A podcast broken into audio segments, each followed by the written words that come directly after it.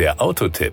Informationen rund ums Auto. Mich interessiert seit vielen Jahren, was die Namen von Autos bedeuten. Bei Ortsnamen ist das recht einfach, auch bei Bezeichnungen, die vom Klima abgeleitet sind. Schwieriger wird es bei Kürzeln. Ich wusste zugegebenermaßen nicht, wofür das ASX beim Mitsubishi steht. Ein Blick in die Pressemappe hat das Rätsel gelöst. ASX steht für Active Smart Crossover und erklärt somit das Konzept des Wagens. Power und Drive. Den neuen ASX gibt es als reinen Benziner, als Mildhybrid, Vollhybrid und als Plug-in-Hybrid. Die Entscheidung für eines der Systeme ist auch die Entscheidung für die Motorleistung, die zwischen 91 und 159 PS liegt. Die letztgenannte Zahl ist für uns heute relevant. Es ist die Systemleistung des Mitsubishi ASX Plug-in-Hybrid und genau den hatten wir im Test. Systemleistung bedeutet hier 92 Benziner PS plus 67 PS aus der Abteilung Elektromotor. Eine Fahrbatterie mit 10,5 Kilowattstunden verschafft dem Wagen eine rein elektrische Reichweite von bis zu 49 Kilometern, innerorts sogar bis zu 62 Kilometern.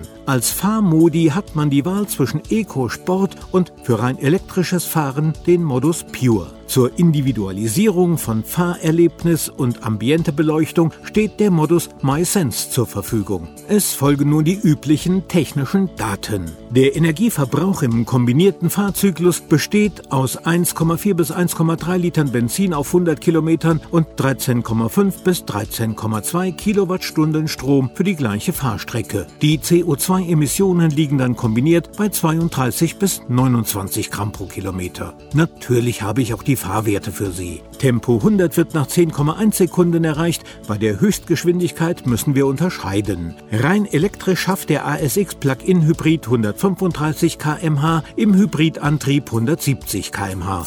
Die Kosten.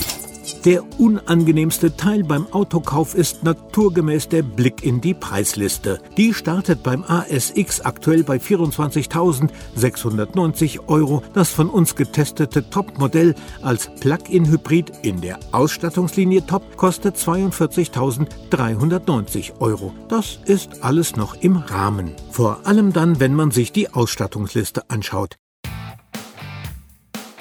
Das war der Autotipp.